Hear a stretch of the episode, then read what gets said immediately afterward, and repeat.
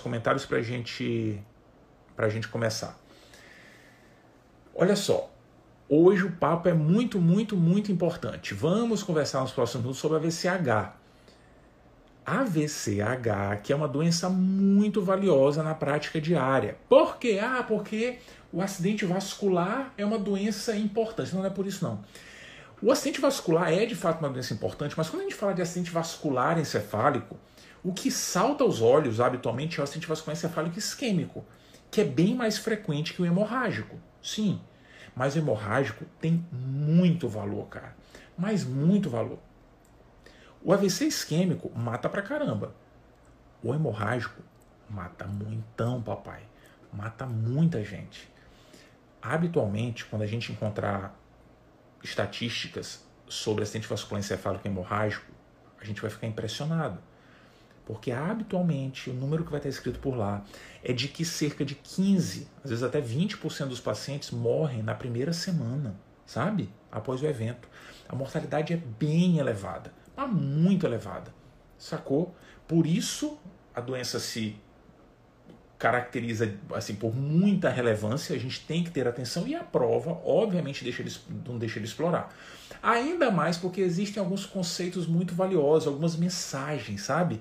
Dentro do AVCH e que a gente não vai esquecer de jeito nenhum. Por quê? Porque aqui, papai, não tem conversa informativa. Aqui a gente fofoca, a gente conta a historinha do AVCH, a gente conta a historinha das doenças sempre. A ideia é alinhar as grandes mensagens. E olha que marcha, olha que louco.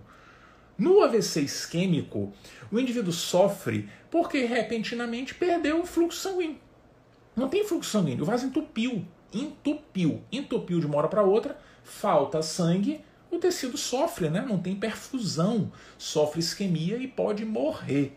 Não é isso? A gente corre para tentar recuperar né, a área que está sofrendo, mas não morreu ainda. Esse é o ponto do acidente vascular encefálico isquêmico. Ok. No hemorrágico, o problema do vaso não é que ele está entupido, não. Óbvio que não é. No acidente vascular encefálico hemorrágico é o oposto, cara. O problema é que o vaso, puf, estourou. Puf, explodiu, rompeu, entendeu? E jorra sangue para tudo que é lugar. Mas muito sangue. Esse é o problema do acidente vascular encefálico hemorrágico e isso é trágico. Mas, mas espera aí, mas tá jorrando sangue, não é bom? É bom que banha todo o cérebro de sangue. É, às vezes algumas pessoas vão pensar até melhor, né? Tem gente que não pensa muito, às vezes bota mais sangue lá. Não, não, não, não, não, não, cara. Não, isso é um problemaço. Sabe por quê? Porque na hora que o vaso estoura e jorra sangue para tudo que é canto dentro da caixota, tem um pequeno problema. Tem, tem sim é que mesmo as pessoas que têm a cabeça grande têm um problema. Na hora que começa a vazar sangue aqui dentro, não tem para onde o sangue ir, papai. Não tem, não dá para aumentar a cabeça. Ainda bem. Não dá, entendeu? Não dá. O, o compartimento aqui é fechado, é duro pra caramba, mesmo que você não seja um cabeça dura. É duro, papai. Não dá, entendeu? Começa a jorrar sangue aqui dentro, o sangue vai ter que ocupar o espaço de alguém. Vai ter que ocupar o espaço de alguém. Vai ocupar o espaço de quem? Do cérebro. Entendeu? É uma briga aqui dentro, né? Sai para lá, empurra para lá, empurra para cá. Sacou? Não tem para onde o sangue ir. O cérebro acaba sofrendo por conta desse sangramento absurdo né, do sangue que acaba fugindo do vaso. Eu gosto de falar assim, a live é minha, eu falo desse jeito, viu? É de, eu só sei falar desse jeito. Quiser que falar complicado, não é aqui não. É desse jeitinho. Estourou o vaso, ó, tuf. É assim, ó, tuf enche a caixota, aperta o cérebro. Não tem como, cara. E aí, ferrou, né? Apertar cérebro. Não dá. Não dá de jeito nenhum. Sacou? Esse é o grande problema do AVCH. Óbvio que em graus variados, né? Mas esse é o grande problema. Entendeu? O indivíduo sofre porque o sangue extravasou e o cérebro vai ser apertadinho. Mas tem mais coisa. Tem, tem sim tem uma coisa muito importante. É que nessa de apertar o cérebro, nessa do sangue ir acumulando aqui, não conseguir aumentar a nossa cabeça e começar a apertar o cérebro, existe um outro problemão que acaba acontecendo. Além de comprimir e empurrar, o cérebro começa a sofrer com falta de sangue. Ué, não jorraram ali um, um, balde de sangue no cérebro. Não, papai. Não, não, não, não. Esse sangue aí não serve. Esse aí não serve. O sangue que eu estou falando é o sangue para perfundir o cérebro, sabe? Para fazer a gente pensar, a gente conversar aqui e tal. Na hora que o cara começa a sangrar aqui dentro, o sangue que precisa perfundir o cérebro, alimentar o cérebro, vai ter dificuldade de entrar, cara. Vai. Por quê? Porque é tanto sangue aqui na caixota que o outro não consegue entrar. Óbvio, óbvio. Ei, para o sangue entrar, o outro tem que sair, né? É assim, não é? Agora começou a acumular sangue aqui, apertando o cérebro. O sangue que precisa chegar para perfundir o parênquima não vai conseguir. Lembra como é que é a mágica? Lembra? Existe um órgão no nosso corpo que não deveria ser chamado de órgão. Não deveria.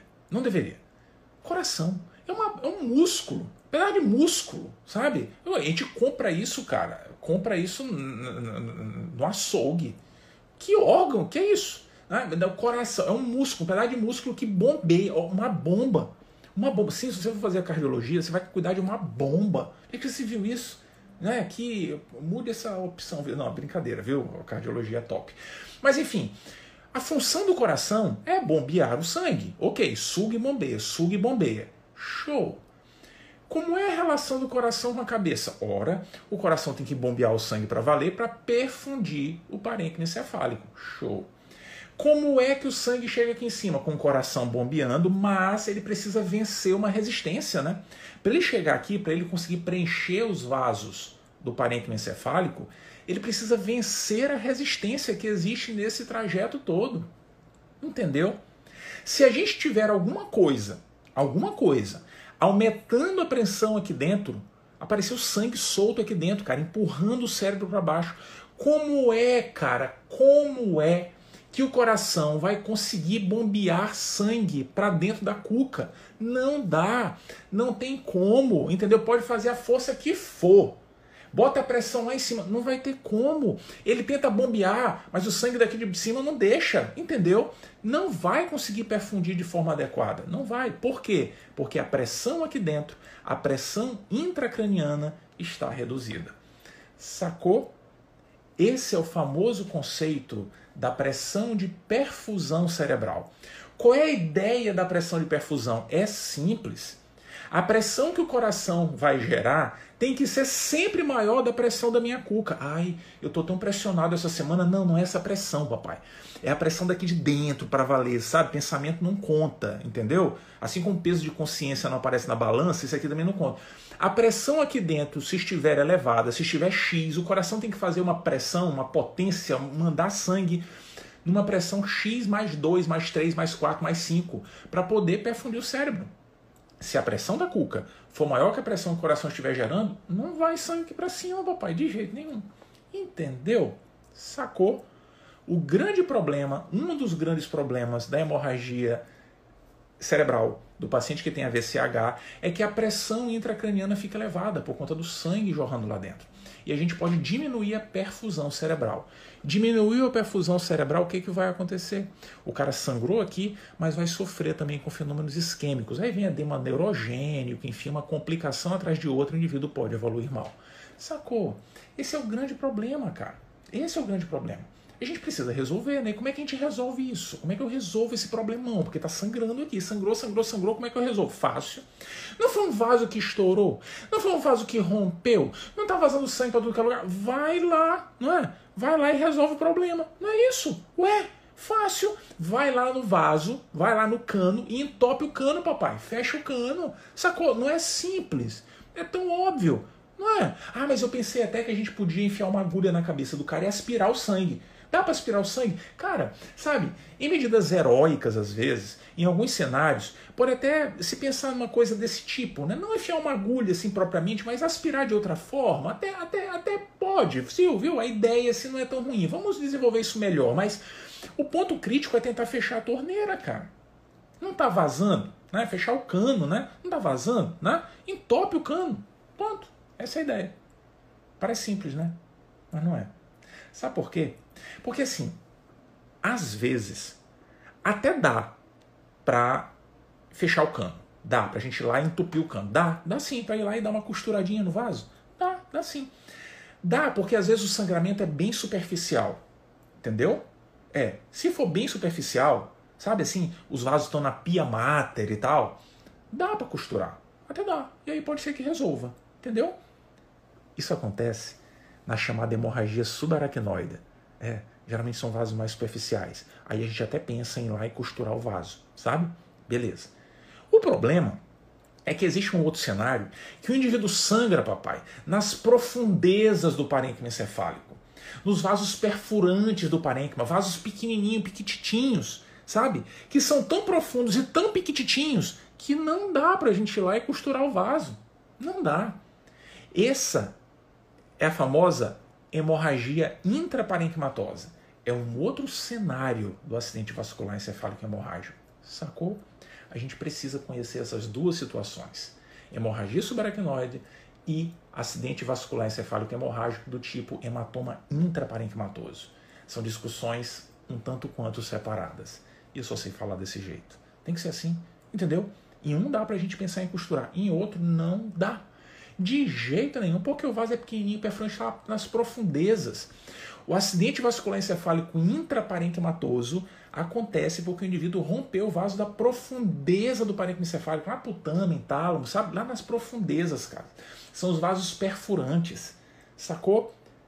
Por que, que isso acontece, Fabrício? Peraí, por que, por que, que o indivíduo pode ter uma ruptura de um vaso tão profundo, tão pequititinho do parênquima encefálico? Ah, cara, se liga aí de longe, mas de muito longe, o grande fator de risco para o indivíduo ter hematoma intraparenquimatoso, rompendo o vaso piquititinho das profundezas do cérebro, é hipertensão arterial sistêmica. De longe, mas de muito longe. Por sinal, quanto mais profundo for, mais provavelmente foi hipertensão mesmo. Entendeu? Beleza. Mas a gente vai ficar na informação aqui? Claro que não. A gente precisa entender por que, que esse cara sangra. Por que, que a hipertensão faz isso? Isso é muito massa. Quando a gente lê no livro, está lá escrito. Lá no livro está assim, ó. Os pacientes com hipertensão arterial sistêmica desenvolvem arteriosclerose hialina e tal, tal. A gente lê aquilo, né? Passa batido e tal. Cara, isso é muito massa. Por que, que o cara tem arteriosclerose hialina? Porque, ei, hipertensão todo dia, toda hora, o tempo todo pressão alta batendo no vaso, batendo no vaso, batendo no vaso, batendo... vaso pequenininho não aguenta. Não, o vaso pequenininho fala, cara, essa pressão alta desse jeito não dá, preciso fazer alguma coisa. E aí o vaso pequenininho, para se proteger, ele começa a produzir o material proteináceo que fica recobrindo o vaso. É a parte mais interna, entendeu? E é isso que é a arteriosclerose hialina. O vaso vai ficando mais duro, porque vai gerando material proteináceo nas camadas mais internas. É, é isso. Sacou? Para proteger o vaso, porque está sentindo dor, né? De tanto. Não dói, né? Não dói, mas está sentindo incomodado de tanta pressão batendo ali. Sacou? Beleza, só qual é o problema disso? O vaso fica mais ou menos protegidinho daquele estresse todos os dias. No entanto, o vaso perde a sua elasticidade. Entendeu? Perde elasticidade. Uma hora ele pode romper. Ele fica mais sensível à ruptura. Sacou? Essa, de longe, é a principal motivação do hematoma intraparenquimatoso, mas de muito longe, de muito longe. Agora, não é só isso, né? Tem outras razões. Por exemplo, angiopatia amiloide. Ai, que demônio é esse? Calma, papai. Deposição de material beta-amiloide. A razão é muito parecida, a gente só não sabe muito bem o que, que se associa a isso, né? Por que, que isso acontece tal. A idade geralmente faz isso em algumas pessoas. Essa deposição desse material proteináceo pode ter relação com doença tipo, demência tipo Alzheimer, por exemplo, né? O fato é que o vaso fica doente, a parede do vaso fica doente, fica mais sensível à ruptura. A angiopatia amiloide é importante da gente lembrar porque às vezes aparece na prova ela é responsável por uma minoria de casos, mas às vezes aparece na prova e é importante ficar atento, viu? Porque na prática diária a gente não precisa. Ai, você aqui tem angiopatia amiloide, você aqui tem arteriosclerose alina. A gente não precisa disso. Mas é que às vezes a prova menciona, né? Angiopatia amiloide, por deposição de beta-amiloide, é responsável por 10% dos casos. Vai saber. Estou falando isso aqui para lembrar que isso é um aspecto importante. Quando estiver lendo, quando estiver preparando o post-it, o flashcard, o resumo, bota isso lá, porque isso é uma coisinha importante para lembrar, porque pode aparecer na prova e a gente não ficar atrapalhado, sabe? Mas isso é uma situação casual. Existem outras que são até mais palpitantes na prática diária. Que é importante a gente ter cuidado de não ficar acusando o paciente de ser hipertenso, né? Porque teve uma VCH, você é hipertenso. Você é hipertenso. Isso é muita falta de absurdo, doutor. Eu não sou hipertenso. Você é assim. A VCH é hipertensão, papai. Ei, tem outras razões, viu? O indivíduo pode ter, por exemplo, um tumor que sangrou. Pode. E aí pode ter uma VCH, hemorragia intraparenquimatosa. O indivíduo pode complicar com sangramento porque usa um anticoagulante oral. É, não dá para ficar anticoagulando as pessoas aleatoriamente assim, não. Pode sangrar porque está com algum outro tipo de coagulação, porque está plaquetopênico, por exemplo, entendeu? Tem várias razões que podem justificar o sangramento intraparenquimatoso. A gente conversou sobre o AVCI. Lembra que, lembra que no AVCI tem uma história assim: o AVCI o paciente pode complicar com sangramento? Tem essa história? Fica, tá lá escrito, tá lá, o paciente pode sangrar. Antigamente tinha até uma regra, né, que dizia assim, olha, se o AVC for muito extenso, se for muito extenso, não trombolize. Não trombolize, porque se der trombolítico no AVC isquêmico, o paciente pode sangrar. Então não dê, não dê. Essa é uma contraindicação relativa, hoje a gente avalia caso a caso, tal, mas antigamente isso era uma regra fixa, viu? Se fosse muito grande, né? Um déficit muito pronunciado, ó, talvez aí tem risco de sangrar, porque o paciente com AVCI, ele pode evoluir com sangramento. Pode. Beleza. Por quê?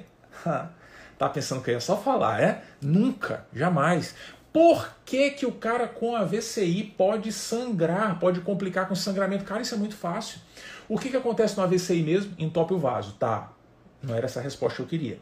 Entupiu o vaso, não tem fluxo sanguíneo, tem hipoperfusão, o parênquima sofre. Não sofre com isquemia? Sofre. Ei, o vaso também sofre. O vaso não tem que ter a sua parede nutrida? Não tem. O vaso também é gente, cara. Precisa de sangue, oxigênio, energia, entendeu? Não tem? Pois é. No cenário do AVCI, o vaso também vai sofrer. Vai. As células endoteliais vão ficar atrapalhadas. Vão, entendeu? Elas vão ficar mais suscetíveis ao dano. É mais fácil de ter ruptura vascular desses pacientes. Entendeu? É por isso que o AVCI pode sangrar. Se a pressão subir demais na evolução do paciente, ou mesmo o uso trombolítico na hora que restabelecer o fluxo sanguíneo, pode sangrar. É uma complicação possível, porque os vasos estão suscetíveis a isso. Viu que massa? Muito legal, né? Entender com essa visão mais ampla, assim, a hemorragia intraparenquimatosa. Mas não vacile não, viu? O ponto fundamental, fundamental, controlar a pressão. Isso é importantíssimo. E o quadro? Como é que o paciente chega na prática diária? Muitas vezes o quadro é parecidíssimo com acidente vascular encefálico isquêmico. É. Tanto que é o grande diagnóstico diferencial, né? Quando tem um paciente com AVCI, primeiro passo, déficit neurológico focal súbito, tem que pensar em afastar a VCH. Tem que pensar, porque pode ser um quadro indistinguível, como a gente discute no AVCI. Beleza. Mas tem alguns detalhes. Um deles é de que muitas vezes esses pacientes procuram auxílio médico com cefaleia, que é uma manifestação que não é tão comum assim na VCI, mas na VCH ela já é mais frequente. E em alguns outros casos, o paciente pode ter um quadro de evolução menos súbito. Que lembra, o súbito, o conceito de súbito é aquilo que atinge um pico muito rapidamente, né? Muito, muito rapidamente. O paciente com AVCH, ele pode demorar um pouquinho para atingir o pico do déficit, sabe? O quadro às vezes demora um pouco no processo de instalação. Mas, mas independente disso, o ponto fundamental vai ser a gente definir o diagnóstico através de exame de imagem. Esse é o ponto. Entendeu? Esse é o ponto crítico. O paciente tem sintomas neurológicos intensos, o exame de imagem vai ser aplicado porque o paciente não está bem, tem alteração no exame neurológico, cefaleia que chama muita atenção, investigação diferencial de cefaleia é importante em alguns casos, e a gente vai visualizar o sangue no exame de imagem. Esse é o ponto. Tem que ver o sangue, cara. Não sangrou? Esse é o ponto. Esse é o ponto. É isso que a gente faz no AVCI. No AVCI eu peço o exame de imagem para ver se não tem sangue. E aqui o que a gente faz? A gente pede o exame de imagem para ver se tem o sangue. Esse é o ponto. Muitos pacientes entram na live de hoje de AVCH porque estavam na live de AVCI, fizeram a tomografia lá do AVCI e vieram parar no AVCH. Sacou? Entendeu? Tomografia. Ai, Fabrício, mas eu, eu gosto assim de fazer a ressonância. E a ressonância não acrescenta nesse cenário, não, viu? O ideal é fazer a tomografia. Pode fazer a tomografia com fé, vai com fé mesmo para ver a tomografia, que habitualmente é o exame que vai nos ajudar nesse cenário. Tudo bem? Beleza? Muita atenção dentro do quadro clínico apenas com um cenário. Um, um cenáriozinho. Não é tão frequente nas provas, não é, dependendo da instituição, isso muda, mas de uma forma geral, não é tão frequente a busca pelo diagnóstico topográfico. Isso não é uma regra nas provas, não é. Varia muito conforme as instituições, mas se a gente pegar o grosso, não é regra, hein? Atenção. Mas no AVCH existe uma peculiaridade. Existe um detalhezinho muito, muito importante que não vale a pena a gente perder de vista. Muito cuidado com o cenário clínico que é clássico dentro do diagnóstico topográfico. Dos indivíduos que têm AVCH na ponte. Caraca, ei, a ponte ferra, viu? É, ferra sim. Os indivíduos com acidente vascular encefálico, sangramento na ponte, tipicamente apresentam rebaixamento importante no nível de consciência, podem ter tetraparesia, tetraplegia, enfim, e, atenção, pupilas mióticas e puntiformes. Muita atenção com a pupila puntiforme do AVCH da ponte. Muita, muita atenção. Esse provavelmente é o diagnóstico topográfico mais frequente nas provas. Pupilas pontiformes do AVCH. Pupila pontiforme não é sempre originária do indivíduo, pode ter isso por intoxicação exógena. Pode. Sedação pode ter pupila pontiforme, sacou? Mas no cenário do AVCH, muita atenção para esse quadro, porque isso a prova gosta de explorar. Beleza? Então, o ponto crítico é suspeitou, tomografia, porque a gente vai ter que estar tá ampliando o diagnóstico diferencial e vai ver lá a bolsa de sangue, cara. A bolsa de sangue do parênquima. Esse é o ponto fundamental. Beleza? Definiu isso, tem que tratar, né? Porque a mortalidade é importante, tem que tratar. Como é que a gente faz para tratar esse indivíduo? Ora, já conversamos. Tá sangrando o vaso. Eu vou lá para costurar o vaso. Não dá.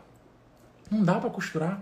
Porque no acidente vascular encefálico hemorrágico, hematoma intraparenquimatoso, o vaso que sangrou, papai, é michuruquinha, é pequenininho, não dá para costurar, a agulha não entra. Sem falar que ele geralmente é muito profundo, não dá para ir lá e costurar o vaso. Não dá. Essa não é a regra. Entendeu? Não dá para ir lá e tapar o cano. Não tem como. Vem cá.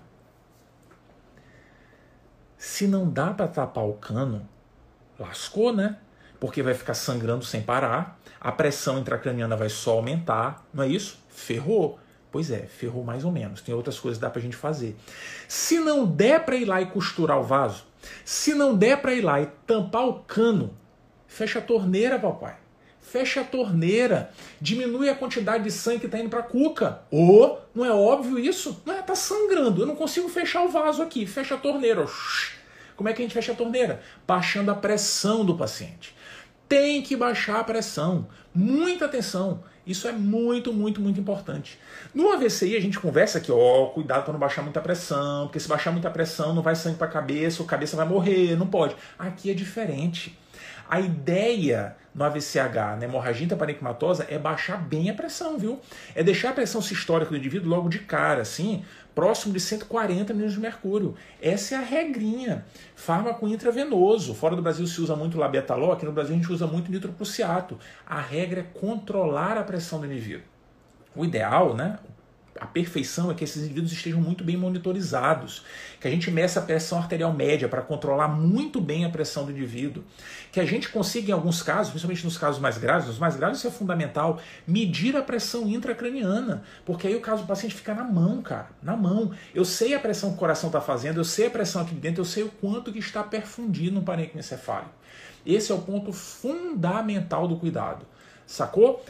Tem que manter a pressão controlada. Isso é importantíssimo nesses casos. Tudo bem? Então esse é o grande foco do tratamento. O resto é suporte habitual, enfim, mas controlar a pressão é regra. Show? Fabrício, mas não dá pra ir lá, cara. Chama um neurocirurgião. Pô, os caras neurocirurgia são top. Ei, os caras são top. Não dá pra chamar o cara aqui e resolver. Ei, ó. Muitas vezes, isso já foi visto né, muito, há muito tempo, o tratamento neurocirúrgico deixa, deixa a imagem bonitinha, viu? A imagem fica linda, mas não resolve a vida do paciente. Não resolve. Uh -uh. Resolve não. Sacou? Não resolve. A abordagem neurocirúrgica é importante em alguns cenários bem específicos, geralmente em cenários que chamam muita atenção. Quer ver um exemplo? Se o indivíduo tiver um sangramento no cerebelo, epa, tá pertinho da ponte, hein? É, pertinho, né? Pois é. No cerebelo a gente fica de olho, principalmente se o, a área de sangramento for maior que 3 centímetros. É bom chamar a neurocirurgia para já avaliar o paciente, sacou? Outro cenário é se a pressão intracraniana estiver muito elevada. Nessa situação é interessante chamar, porque pode ser que vale a pena drenar mesmo o sangue, sacou? Isso pode, pode, pode ser interessante. Mas de longe, assim, a medida importantíssima e fundamental é controlar a pressão. Importantíssimo, principalmente para a gente diminuir a chance do indivíduo ter um novo sangramento. Sacou? Esse é o ponto. Tem que fechar a torneira. Vem aqui e fecha. Pressão sistólica mais baixa, para impedir ressangramento, grande foco do acidente vascular encefálico intraparenquimatoso, porque não dá para ir lá e costurar, porque o vaso é muito profundo, vaso superfundo não dá para costurar. O que dá para costurar, ah, papai, aí muda, muda o tom da conversa, ó. Vou até me arrumar aqui porque agora muda. Ei, o que dá para costurar é hemorragia subaracnoide. É outro cenário. Outro cenário, vasos maiores, vasos mais acessíveis e superficiais. Por que superficiais? E aí, para, para, para, para, para, para tudo. Para tudo. Olha o nome da doença. Hemorragia subaracnoide. Tem alguns autores que chamam de hemorragia meningia, viu? Tem algumas provas que usam esses termos e tal, mas hemorragia subaracnoide é o que há. Também conhecida como HSA. Qual é o ponto? Está sangrando abaixo da aracnoide. Como é que é mesmo aquela brincadeira? Fala sério, né? Dura mater, aracnoide, pia mater, coladinha parênquima. Show! O que que acontece na hemorragia subaracnoide? Quem são os vasos que podem sangrar abaixo da aracnoide? Ora, os vasos que estão ligados à pia mater. É. A pia mater é a meninge que está coladinha ao parênquima encefálico, certo? Pois é. Na superfície da pia mater tem um monte de vaso sanguíneo, papai. Um monte de vaso sanguíneo. Um monte. Na periferia, lá por dentro também, que também tem pia mater, né? Enfim. Um monte de vaso sanguíneo, sabe? Recobrindo o parênquima. Beleza. Esses vasos, por sinal, constituem a famosíssima barreira hematoencefálica. A gente fala, fala, fala e nunca vê, né? Essa é a barreira hematoencefálica. Entendeu? Tá. Pia mater, vasos, barreira hematoencefálica, lá em cima tá a aracnoide. Tá. Nesse espaço que vai da pia até a aracnoide, quem é que tá? O líquor, né? É, esse é o espaço subaracnoide. Ah, legal. Beleza. Então são esses vasos da pia mata que rompem, né? É. E eles vão jorrar o sangue para onde? Pro líquor, cara. Pro líquor. O sangue do indivíduo com hemorragia subaracnoide tá lá no líquor, no líquor. Ou seja, onde é que a gente vai encontrar o sangramento? Se eu quiser dar esse diagnóstico, onde é que tá o sangue? Ó, vazou sangue na cabeça do cara aí. Onde é que está o sangue? Onde é que está? Está no líquor. Está no líquor. Onde é que tem líquor? Ei! Nos sulcos, cisternas, giros, ventrículo. Não é não. É, sacou? É, é lá que vai estar o sangue. Ai, Fabrício, quer dizer então que se eu fizer uma punção lombar, aspirar o líquor, pode vir sangue? Oh, pode. Pronto, acabou-se, cara. A gente já viu, entendendo o nome da doença, a gente já deu o diagnóstico. A gente já sabe como faz para dar o diagnóstico. É só olhar o sangue cisternas, sucos, giros, às vezes no ventrículo. Pronto, ovo funciona, vê no líquor. Acabou-se, cara, é tudo resolvido, entendeu? Que massa, né? Acabou a live. É, mas tem umas coisinhas importantes pra conversar. Porque assim, tá, entendi que esses vasos sangram e tal, mas por que isso sangra? Por que, que o cara sangra, cara? Porque, ei, o vaso é superficial. Uhum. Se der uma pancada, forte trauma, Trauma. Trauma é uma causa importante de hemorragia subaracnoide. É, sim, senhor. Entendeu? Mas aqui a live né, de cirurgia, né? não vamos conversar de cirurgia, não. Vamos conversar de clínica. Se não for trauma, por que, que esse vasinho superficial pode romper? Por quê? Porque, assim, para ele romper, só se ele for muito sensível, né? Tem que ser muito sensível para romper. Hum. Fale mais sobre isso. Como é que um vaso pode ficar sensível, frágil, a ponto de romper? Para um vaso ficar frágil a ponto de romper, ele tem que estar com as paredes adelgaçadas, né? as paredes estiradas. Ó, oh, olha só, aneurisma, cara. Dilatação aneurismática de vaso é uma situação que muito frequentemente está associada à hemorragia subaracnoide. Sacou? Por que o cara tem aneurisma? Às vezes tem do nada. Às vezes é do nada. Sabe? Do nada o cara pode ter. Embora a gente reconheça que existam algumas condições né, que assim, é, se associam um pouco a isso. Né? Por exemplo, síndrome de Marfan faz parte da síndrome de Marfan dilatação aneurismática de vaso. Indivíduos com rins policísticos, é questão que já caiu duas vezes na prova do SUS São Paulo, associação de rins policísticos com aneurisma vascular.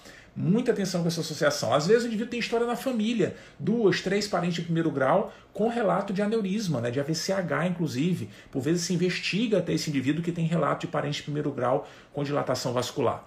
Sacou? E existem fatores que a gente reconhece que estão associados a essa fragilidade vascular. Por exemplo, tabagismo. Facilita isso? Facilita bastante.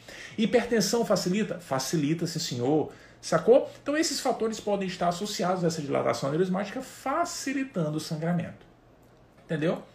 Massa, né? Muito legal. O sangramento acontece de fato exatamente nessa região. Na maioria das vezes, envolve vasos lá do polígono de Willis, porque o fluxo sanguíneo é muito intenso, sabe? Se o indivíduo tiver uma doença vascular naquela região, a chance de ter sangramento não é pequena, principalmente na região anterior, né? nas bifurcações, né? nas regiões mais anteriores, isso acontece com mais frequência, pode acontecer na região posterior. Mas esses locais, a região do polígono de Willis, é onde a gente vê mais é, a, a, a fonte de sangramento habitual. Quando sangra, nesse cenário, o quadro também chama muita atenção. Chama. Esses indivíduos com HSA têm um quadro muito emblemático, muito, chama muita atenção, sabe? O cara sangra, cara, lá na meninge, a meninge é muito irritadiça. A meninge reclama. Meninge nasceu para conviver com líquor só. Meninge não gosta de sangue. Sangue irrita, sabe? Sangue dá nojo, sangue irrita. Quando o indivíduo tem hemorragia subaracnoide, o cara tem dor de cabeça pra valer. A descrição é que o indivíduo tem a pior dor de cabeça da vida. Essa é a frase clássica da hemorragia subaracnoide. Embora nem todo mundo com a pior dor de cabeça da vida tem hemorragia subaracnoide, mas esse é sempre um fator que motiva a investigação de cefaleia. Né? O paciente, doutor, pior, nunca, meu Deus do céu, nunca na minha vida eu imaginava. E a cabeça pudesse doer desse tanto e a minha tá doendo esse cenário motiva essa investigação específica. Então, muita atenção, porque esse é o grande marco. A prova adora usar isso como um, um parâmetro para a gente pensar em hemorragia subaracnoide. Os pacientes podem ter outras manifestações. Pode ter quadro focal? Pode ter quadro focal. Pode ter alteração de consciência? Pode. Tanto para mais quanto para menos. Tanto pode ficar muito agitado, irritado, não para, com muita dor e tal, quanto pode ter rebaixamento de nível de consciência. As duas coisas podem acontecer. Agora se liga. Não esqueça jamais que o sangue está na meninge, que a meninge não gosta de sangue, que ela está avisando com dor, não é? Com cefaleia? Ok. Além disso, a meninge pode ficar tão irritadiça que inflama. O indivíduo pode ter sinais de irritação meningia, igual da meningite. Igual da meningite. É um diagnóstico diferencial importante de meningite. Muita atenção, muita atenção com esse aspecto. Beleza? Claro que existem quadros peculiares, não é o foco da nossa discussão agora. Existem quadros peculiares, por exemplo, quando o indivíduo tem uma, uma ruptura lá no polígono de Willis, na comunicante posterior, lá atrás, o cara pode ter um quadro muito peculiar, por uma razão simples. Lá atrás, lá atrás do polígono de Willis, passa o óculo motor. Sim, o terceiro par, né? o terceiro nervo. Passa lá por trás. Quando o cara sangra ali, pode ter irritação do óculo motor. E aí o indivíduo desenvolveu um quadro neurológico específico por conta disso, né? Entendeu? Midríase, pitose palpebral, desvio de olhar para baixo e para fora, sacou? Com estrabismo divergente, né? Então, para baixo e para fora do lado que foi acometido, entendeu? Então, pode existir quadros peculiares, mas o ponto crítico da hemorragia subaracnoide é lembrar da cefaleia e lembrar dos sinais de irritação meningia. Tem que ficar muito esperto com isso, cara, mas muito, muito, muito esperto. Por isso que quando o paciente vai no pronto-socorro, para buscar suporte por conta de cefaleia, a nossa preocupação não é imediata assim, vou fazer exame de imagem. Não, tem que conversar, colher história e exame físico. É inaceitável que a gente peça uma tomografia para avaliar a cefaleia sem ter feito um fundo de olho e sem ter buscado sinal de irritação meningia. É inaceitável, cara. Inaceitável. Entendeu? Tem que examinar o paciente, porque essas características fazem parte da HSA fundamental. E de outras situações também, né? Sacou? Um detalhe muito massa da HSA, e eu vou falar isso, eu sempre falo, eu vou, a gente precisa combinar aqui que ninguém vai ficar estressado com o que eu vou falar. Não se estresse. Seguinte, muitos dos pacientes que procuram auxílio médico com a pior cefaleia da vida, muitos deles, quando a gente for investigar, vão ter o diagnóstico de HSA. Beleza. Se a gente cavucar na história do paciente, boa parte deles irá referir que há uma semana atrás ou até dez dias atrás tiveram um evento de cefaleia que incomodou bastante, sabe? Incomodou, mas acabou se resolvendo. Sim, muitos deles têm essa queixa. Essa é chamada cefaleia sentinela, que pode estar presente em alguns casos. Meu Deus! Meu Deus do céu. Eu tive uma cefaleia sentinela uma semana atrás. Como é que sabe? Não dá para saber, entendeu? A gente só sabe se tiver HSA. Entendeu? Então não se estresse, não. É só um dado importante, né? Nos dados da história, muitas vezes isso é referido pelos indivíduos. Sacou? Mas o ponto é que eu quero dar o diagnóstico. Como é que eu dou o diagnóstico? Já sei onde é que está o sangue. Onde é que está o sangue dessa jossa? Tá no líquor. Tá no líquor. Sacou? Ah, eu vou fazer uma punção licórica. Calma, calma aí. Habitualmente, esses pacientes chegam com um quadro indefinido. Eu não sei ainda o que, que ele tem. Sacou? Não sei. Quando a gente investiga, né, quando a gente avalia, ele muitas vezes entra até naquele cenário em que a gente não quer fazer a punção licórica. Ah, tô pensando em meningite. Por quê? Porque tem sinal de irritação meningite. Não tem febre, não tem nada, mas eu vou fazer uma punção aqui. Peraí. Avalia bem se não precisa fazer imagem antes, sabe? Então muitas vezes acaba fazendo imagem antes desse cenário, sabe? Até porque os pacientes não têm febre na HSA, né? Mas enfim, quando faz o exame de imagem, a gente encontra o sangue. Na imensa maioria dos casos. Na imensa maioria. O sangue aqui é um pouquinho diferente do que a gente vê no hematoma intraparenquimatoso. Lá no intraparenquimatoso, geralmente tem uma poça de sangue, sabe? Um lago de sangue. Sabe? É assim no hematoma intraparenquimatoso. Na HSA, geralmente a gente vê uma fumacinha no parênquima. Parece que alguém jogou areia no parênquima, sabe? É uma imagem mais sutil, mais discreta. Sangue nos sulcos, giros, cisternas e às vezes no ventrículo. Se for muito grave, aí sim fica uma poça de sangue dentro do ventrículo. Sacou? Mas não é no parênquima, no ventrículo. Tudo bem? Fabrício, mas a tomografia ela sempre dá o diagnóstico? Pois é, em alguns casos não dá. E em 5% dos casos pode passar batido, sabe? A gente estava suspeitando de HSA e caramba, a tomografia veio normal. Nesses casos, vale a pena fazer a punção licórica. O que a gente vai encontrar lá? Sangue. Sangue. Ah, mas espera aí. Eu sou meio desastrado. Às vezes eu vou colher o líquor e eu, eu dou uma tocadinha no vaso e sangra. Acidente de punção. Como é que eu sei se tem acidente de punção? Fácil. Fácil, papai. Tem várias formas, né? Uma delas é colher vários frascos de líquor. Se for acidente de punção, se for acidente de punção, o primeiro vai vir vermelhinho, o outro vai vir mais claro, o outro mais claro, outro mais claro, outro mais claro e o outro vai vir límpido, água de rocha. Se for HSA, todos virão da mesma cor, porque o sangue está difuso no líquido. Sacou? Uma outra forma é a gente pegar o sangue e jogar numa cuba e ver se vai coagular. Se coagular, é acidente de punção. Estourou um vaso. Foi lá e você, a gente, foi lá e perfurou o vaso sanguíneo. Sacou? Se não coagular, pode ser HSA. Tudo bem?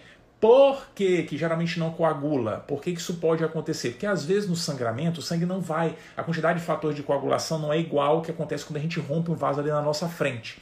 E aí o sangue tem mais dificuldade de fato de coagular, sabe? Quando a gente pega o sangue na fonte ali, geralmente o coágulo se forma com mais facilidade. Show? Na prática, o que a gente vai encontrar na maioria das vezes é o relato de líquor xantocrômico. O líquor xantocrômico é um indício de que teve algum grau de sangramento por ali, porque às vezes não é um sangue vivo, sabe? Não é assim. Vê um sangue meio, um líquor meio amarelado, né, alaranjado. Esse é, esse, é o, esse é o relato do líquor xantocrômico, que acontece porque a hemoglobina que ficou perdida por ali, das hemácias, né, que foram metabolizadas no líquor, foi a hemoglobina foi metabolizada e gerou bilirrubina e por isso fica meio alaranjado, né? Então essa característica de ser xantocrômico sugere algum grau de sangramento, isso faz a gente pensar na hemorragia subaracnoide. Beleza? Show. Dei o diagnóstico, agora eu preciso tratar, né? Como é que a gente trata? Ah, peraí. Aqui a gente tem que considerar a possibilidade de costurar o vaso, né? Tem, tem sim. Vou lá, chama um neurocirurgião aí, pessoal da radiologia intervencionista, vamos tentar fechar, vamos tentar entupir o lugar que está sangrando. Para isso, a gente vai precisar localizar a fonte de sangramento. Isso é fundamental. E para localizar, a gente tem vários exames possíveis. Pode usar angiotomografia, angiorressonância, embora o padrão áureo seja angiografia de quatro vasos. Esse é o ideal, mas existem várias possibilidades. A questão é tentar identificar o de onde vem o sangramento. E identificando isso é a avaliação da possibilidade de controlar com procedimento cirúrgico, procedimento endovascular. Ponto. Essa é a ideia na HSA. Aqui é muito possível que a gente consiga fazer esse controle. Aqui, apesar disso ser possível, a gente vai tentar fazer esse controle, mas o sangue que extravasou não dá para tirar. O sangue que extravasou, assim, o que já aconteceu de estrago, infelizmente, é conter danos. O grande objetivo de ir lá e costurar é evitar que o indivíduo tenha um novo sangramento. Sacou? Novo sangramento é um problema, cara. É um problemaço. O paciente já chega mal e ele pode piorar ainda mais se tiver um novo sangramento. Isso estressa a gente. Essa é uma das complicações temidas da hemorragia subaracnoide. A gente precisa diminuir a chance do cara sangrar de novo. E como é que a gente faz isso? Como é que eu diminuo a chance disso acontecer? Porque é um evento que pode acontecer, geralmente acontece na primeira semana, né? E é um dos fatores que justifica a mortalidade elevada, é o cara ter um novo sangramento. O que, a gente pode fazer para diminuir a chance disso ocorrer? Primeiro, ir lá e clipar o aneurisma, né? controlar o sangramento. Ok, uma coisa. Outra, controlar a pressão. Controla a pressão, cara. Não deixa o sangue com toda a força do mundo lá para cima. Sacou? Tem que controlar a pressão. Aqui, na HSA, a gente vai buscar controlar a pressão. Uma ideia muito parecida com o hematoma interparenquimatoso, mas tem um detalhe. Um detalhe importante. A gente aqui é um pouquinho menos agressivo, um pouquinho, um pouquinho, pouquinho, pouquinho, pouquinho, pouquinho. Lá no hematoma interparenquimatoso, a regra é tentar manter a sistólica perto de 140. Aqui na HSA, 160 está de bom tamanho. Não baixa mais do que isso, não. Não baixa. Sabe por quê? Porque na HSA, além do risco do indivíduo ter um novo evento hemorrágico, existe um outro fenômeno que as provas adoram, que também pode acontecer como complicação, que é tão tenebroso quanto o indivíduo ter uma nova hemorragia. Os pacientes podem sofrer com o chamado vasoespasmo. Ai, lembra o que é isso? Lembra sim, claro que lembra. Ei, ei, ei, ei, ei. As meninges não gostam de sangue, ficam irritadas com sangue por lá. Não é isso? Imagina um vaso sanguíneo cheio de sangue em volta dele. Ai meu Deus, eu odeio sangue, eu não gosto de sangue, eu desmaio com sangue. O vaso fica irritado, cara. O que, que pode acontecer no vaso irritado? Ei, o vaso pode ficar tão irritado, mas tão irritado, que ele pode subitamente tchuf, fechar. O indivíduo pode ter um fechamento do vaso. Vaso espasmo é isso mesmo, por irritação da parede vascular por conta do sangue. Isso pode acontecer do terceiro até o décimo quarto dia após HSA. O vaso fecha. Ah, mas que legal, Fabrício. Legal, porque estava sangrando, agora parece. Não, não, não, não. O vaso vai fechar e vai diminuir a perfusão do parênquima. Entendeu? Vai deixar de chegar sangue lá, papai. O indivíduo tinha um AVCH e agora vai sofrer com isquemia também. Ferrou! Ferrou total. Esse é o famosíssimo vasoespasmo que pode acontecer até 14 dias depois e que na maioria das vezes acontece na primeira semana. O que que a gente faz então nesse cenário? Ó, na verdade, apesar de eu ter apresentado o vasoespasmo assim, né? Ah, o vaso vai e fecha todo. Geralmente existe sempre algum grau de vasoespasmo. É, porque o sangue irrita, o vaso fecha um pouquinho. Nem sempre fecha todo, mas fecha um pouquinho, sabe? O objetivo da gente na prática é tentar evitar a repercussão do vasoespasmo. Se o vaso fechar um pouquinho, ah, tá de boa, deixa fechar. Ele é irritado, ele é assim mesmo, viu? Ó, ele vaso é irritado. Vamos dar um jeitinho aqui só para diminuir as consequências, sacou? Uma das coisas que a gente faz é deixar a pressão não tão baixa assim. Porque se o vaso fechar um pouquinho não tem problema, a pressão ainda tá boa. Agora, se deixar a pressão 100 por 60, já era.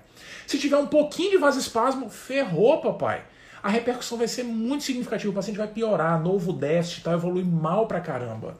Entendeu? Uma das coisas é deixar a pressão não tão baixa assim. Se tiver feito a clipagem do aneurisma, a gente pode deixar a pressão até um pouquinho mais alta, viu? Tudo para não sofrer com as consequências do vasoespasmo. Isso é uma coisa importante. Agora a gente gosta de remédio, né? A gente não gosta de remédio? A gente gosta de remédio. Quer remédio? Vamos tomar remédio. Existe um fármaco classicamente recomendado hemorragia subaracnoide e que a prova adora, adora, que praticamente só existe para isso. Um fármaco que se utiliza para diminuir a repercussão do vasoespasmo. Veja, não é para impedir o vasoespasmo, é para diminuir a repercussão do vasoespasmo. É um bloqueador de canal de cálcio, famosíssimo, a nimodipina. A nimodipina está indicada aos pacientes com HSA com o objetivo de diminuir o impacto vasoespasmo. Ponto final, acabou-se. Acabou-se. Viu só? Muito massa, né? Muito massa. Então, muita atenção, porque a prova adora questionar isso, mas gosta muito, muito, muito. Beleza. Um detalhezinho final sobre HSA, que é uma questão muito pontual, muito pontual, e que eu gosto de falar sempre no fim mesmo, que algumas provas exploram, caiu, por exemplo, na prova da USP de dois anos atrás, especialidade clínica, mas caiu, são algumas escalas que a gente utiliza para avaliar o paciente com HSA. Escalas que classificam o paciente de acordo com gravidade, vai, sabe? Essas escalas são importantes da gente conhecer, porque às vezes a prova pergunta a ideia delas. Dificilmente uma prova pergunta a classificação do paciente, mas pergunta a ideia. São duas. Lembra quem são? Certamente ouviu falar, ou sabe de Cotter. As escalas de Hunt-Hess e de Fischer. São escalas muito importantes. Cada uma delas serve para alguma coisa diferente. A escala de Hunt-Hess avalia a quantidade de sangramento que o paciente teve. Muita atenção. Né? É, o, o, o, a, a, a, perdão, a escala de Hunt-Hess avalia olha só, o final da live é assim, né? As coisas acontecem. A escala de Hunt-Hess avalia o grau de manifestações clínicas do paciente. O paciente pode ter manifestações frustras ou manifestações muito significativas. O indivíduo pode ter apenas cefaleia, por exemplo, ou pode ter coma, né? em fases mais avançadas da doença. Ok. Dependendo do que ele tenha de manifestações, ele é Hunt-Hess 1 ou Hunt-Hess 5, que é o pior cenário. Essa escala nos dá uma ideia de prognóstico baseado nas manifestações clínicas que o paciente apresenta. Tudo bem? A escala de Fischer, aí sim, avalia o grau de sangramento. O quanto de sangue está espalhado aí pelo parênquima. Classifica o indivíduo de 1 a 4 e é uma escala que a gente usa muito para avaliar o risco de vasoespasmo. Sacou? Quanto mais sangue, tem sangue no ventrículo, que é o pior cenário. Fischer 4. Tem sangue no ventrículo. Eita! Esse aí tem risco elevado de ter vasoespasmo se a gente comparar com um paciente que seja Fischer, Fischer 1, por exemplo. Sacou? A gente fez a tomografia, nem vi sangue na tomografia. É bem diferente. Tudo bem? Muita atenção com essas escalinhas. Hunt-Hess avalia quadro clínico, relação com prognóstico, e Fischer avalia extensão do sangramento, relação muito próxima com a, a, a, a ocorrência de vasoespasmo. Beleza? Essa era a nossa conversa de hoje. Esse era o papo sobre acidente vascular encefálico hemorrágico, é, a fofoquinha sobre a VCH, os pontos importantes, as grandes mensagens, aquilo que a gente precisa saber para desbravar tudo do assunto, sabe? Qualquer leitura fica fácil, qualquer desbravamento agora fica mole com essas ideias centrais sendo alinhadas. Valeu? Muito, muito, muito obrigado pela companhia, muito obrigado. Hoje foi a VCH, amanhã tem linfomas, imperdível. Linfomas, cara, é muito massa. Não se assuste não, ai meu Deus, linfoma é terrível. Não é terrível nada, é muito mole, muito mole. A gente vai alinhar aqui amanhã, temos uma conversa aqui amanhã para alinhar os grandes conceitos, as grandes mensagens no entendimento dos linfomas. Beleza? Muito, muito obrigado pela companhia, valeu. Brigadão, muito, muito boa noite. Tchau, tchau, tchau. Manda os prints para mim, hein? Manda os prints. Tchau, valeu.